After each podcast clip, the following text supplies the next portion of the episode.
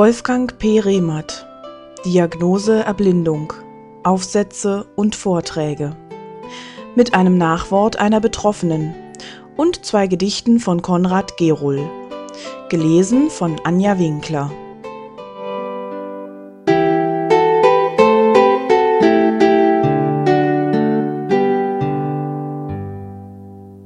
Konrad Gerohl Rücksichten Komme ich einmal wohin, wo ich sonst nicht häufig bin, dann wird mir umso mehr bewusst der Fortschritt von dem Sehverlust. Und wie ein Blitz schlägt es dann ein, ein negativer Meilenstein, ein Weltverlieren Stück um Stück, was weg ist, kommt nicht mehr zurück. Ein Beispiel ist der Freunde Haus. Dort kannte ich mich bestens aus. Jetzt tappe ich dort nur herum und fürchte stets, es fällt was um. Die Freunde spüren es sogleich, sie reagieren federweich und sind besonders hilfsbereit mit stummer Selbstverständlichkeit. Wir sitzen da und schwatzen rege, doch steht uns ein Tabu im Wege. Ich bin bedrückt, ihr seid betroffen, doch keiner spricht darüber offen. Und so vertun wir unsere Zeit in Rücksicht und Befangenheit und warten, dass der andere sagt, was uns wohl doch gemeinsam plagt. Na klar, ihr fürchtet mich zu kränken, wollt nicht den Blick auf Mängel lenken. Auch sonst schweigt man zu Alterszeichen wie Falten, Glatze und dergleichen. Vielleicht wollt ihr auch zeigen, schlicht, mein Augenleiden stört euch nicht.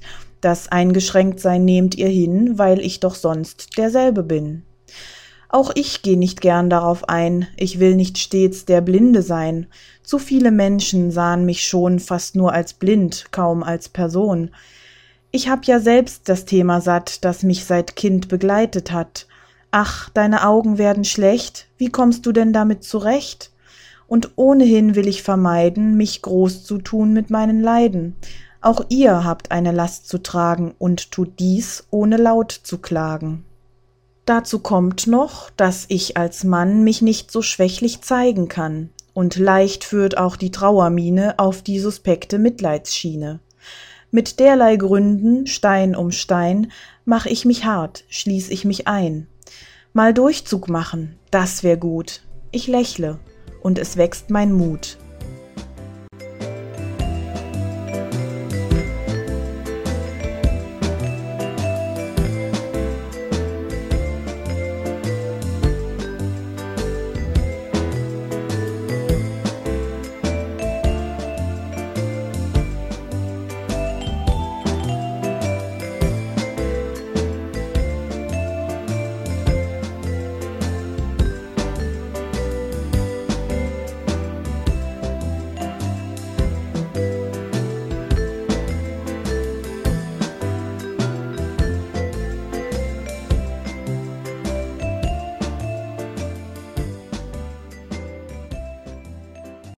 Anhang Entspannung, Meditation, innere Heilung. Im Jetzt leben, das ist die Grundlage jeden bewussten Lebens. Ich habe das in den vorigen Texten oft betont und im Abschnitt Schicksalsbewältigung, Sinnfindung eine kurze Einführung in eine Form der Atemmeditation gegeben, die dabei helfen kann. Wir sind zum Leben im Jetzt, dem einzigen real existierenden Moment, fast nicht mehr in der Lage. Ohne dass wir es bemerken, sind wir mit unseren Gedanken in der Vergangenheit oder der Zukunft, und wir machen uns selten klar, dass wir dabei die Gegenwart verpassen. Es spricht natürlich nichts dagegen, an eine schöne Zeit zurückzudenken oder sich auf ein zukünftiges Ereignis zu freuen. Das ist aber nur der uns positiv erfreulich scheinende Pol. Es gibt auch den negativen Pol, die unablässige Trauer über verlorenes Glück, anscheinend bessere Zeiten und die Angst vor dem, was zukünftig auf uns zukommen kann.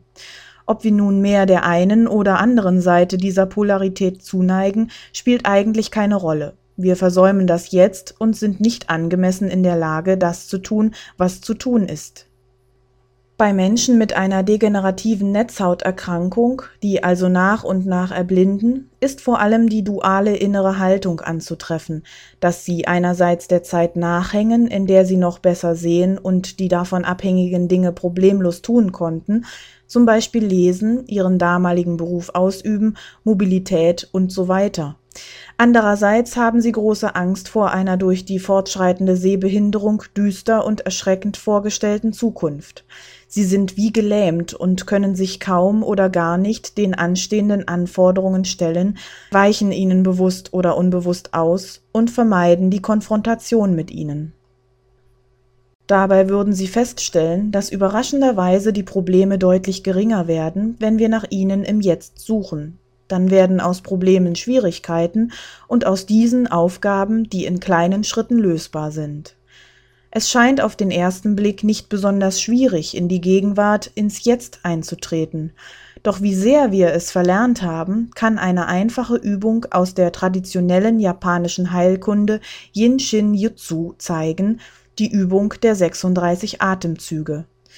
Es geht um nichts weiter als 36 Mal ein- und auszuatmen, wobei jeweils beim Ausatmen innerlich gezählt wird. Einatmen, Ausatmen eins, Einatmen, Ausatmen zwei und so weiter bis 36. Längst nicht alle Menschen schaffen das beim ersten Mal. Sie verzählen sich an einer Stelle, müssen dann wieder bei eins beginnen und haben so eine ganze Reihe von Versuchen, bis es von eins bis 36 reibungslos klappt. Selbst bei einer so einfachen Übung merken wir, dass wir unseren Geist nicht wirklich unter Kontrolle haben. Der Geist ist es nicht gewohnt, in die Zügel genommen zu werden, wie es der Buddha ausdrückt. Er springt hierhin und dorthin und wehrt sich, über einen längeren Zeitraum bei der Sache zu bleiben. So springt er zwischen Vergangenheit und Zukunft hin und her und lässt es ohne Training nicht zu, dauerhaft im Jetzt zu verweilen. Wie bei allen anderen Fähigkeiten auch, braucht der Geist Training, das heißt zweierlei. Erstens muss er regelmäßig und zweitens über einen längeren Zeitraum trainiert werden. Schnelle Erfolge sind nicht zu erwarten. Schließlich haben wir unter Umständen jahrzehntelang unseren Geist vernachlässigt und die Kontrolle über ihn verloren. Also, üben Sie täglich, wenn Zeit ist, auch mehrmals am Tag. Nehmen Sie sich als Übungsdauer anfangs nicht zu viel vor. Zehn Minuten, auch weniger, sind für den Anfang völlig ausreichend. Dehnen Sie die Übungsdauer nach und nach aus, indem Sie zum Beispiel wöchentlich fünf Minuten pro Übung länger machen als in der Woche davor. Rechnen Sie mit Erfolgen erst nach Wochen oder Monaten. In vielen Meditationsschulen wird großer Wert auf die Meditationshaltung, die Körperhaltung gelegt. Für unsere Zwecke reicht es, wenn Sie sich nach den Empfehlungen des Kapitels Schicksalsbewältigung, Sinnfindung richten. Ich möchte jetzt also noch zwei weitere Methoden schildern, die meine persönlich bevorzugten Übungen sind. Erstens Meditation auf dem Atem. Nachdem Sie Ihre Meditationshaltung eingenommen haben, atmen Sie ruhig ein und aus. Beginnen Sie die Übung, indem Sie bewusst aus dem Mund aus dann durch den Mund einatmen. Nun atmen Sie durch die Nase aus und durch die Nase wieder ein und so weiter. Es entsteht folgender Rhythmus. Mund aus, Mund ein, Nase aus, Nase ein, Mund aus und so weiter.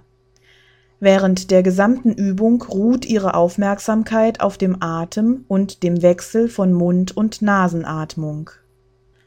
Zweitens die Betrachtung der drei wunderbaren Dinge. Diese Übung soll aus dem alten China stammen und wurde gegen depressive Verstimmungen empfohlen. Da die chinesischen Ärzte angeblich nur so lange bezahlt wurden, wie ihre Patienten gesund waren, können wir es einmal auf eine Überprüfung der Wirksamkeit dieser Kontemplation ankommen lassen. Die Übung sollte am Ende des Tages, kurz vor dem Zubettgehen oder im Bett vor dem Einschlafen gemacht werden. Nachdem Sie eine bequeme Haltung eingenommen haben, atmen Sie ruhig und schließen, wenn Sie wollen, die Augen. Denken Sie jetzt darüber nach, welche drei wunderbaren Dinge Ihnen an diesem Tag begegnet sind und hören Sie mit der Übung nicht auf, bevor Sie sie gefunden haben. Nach einiger Zeit werden Sie manchmal mehr als drei pro Tag entdecken, aber niemals weniger. Die drei wunderbaren Dinge werden individuell ganz unterschiedlich sein. Hier ein paar Beispiele. Die Sonne schien, obwohl Regen angekündigt war. Es regnete, obwohl Sonne angekündigt war. Ein Vogel sang an ihrem Fenster, und es erschien ihnen, als ob er nur für sie sänge. Ihr Computer streikte, und sie hatten endlich einmal Zeit für ganz andere Dinge. Sie erkannten die Schönheit ihrer Frau in einem Wort, einer Berührung, in einem Blick. Ihr Mann sagte es ihnen. Sie hörten bewusst das unendliche Rauschen eines Baumes. Sie fanden etwas, was sie schon lange gesucht hatten. Sie verloren etwas, was sie schon lange loswerden wollten. Ihre Frau lehnte sich bei ihnen an, und sie spürten, dass sie sich bei ihnen geborgen fühlte, und so weiter. Ich wünsche Ihnen, dass Sie eines Tages merken, dass Sie ein Wunder inmitten wunderbarer Dinge sind.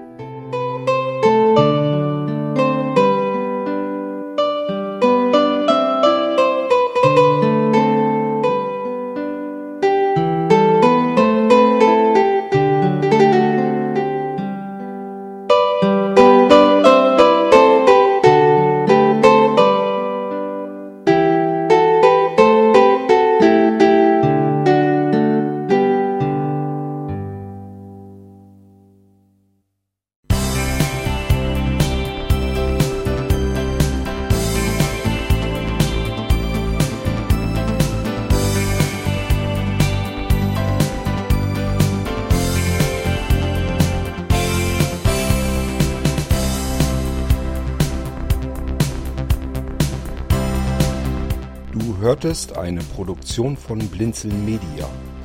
Wenn du uns erreichen möchtest, dann kannst du das gerne tun per E-Mail an podcast.blinzeln.org, blinzeln mit einem D in der Mitte, oder aber über unser Kontaktformular auf der Webseite www.blinzeln.org. Natürlich freuen wir uns auch über einen Audiobeitrag von dir. Das geht ganz einfach. Du rufst unseren Podcast-Anrufbeantworter an der hat die Telefonnummer 05165 439 461. Und wenn du aus dem Ausland anrufst, einfach die voranstehende 0 gegen die 0049 für Deutschland austauschen.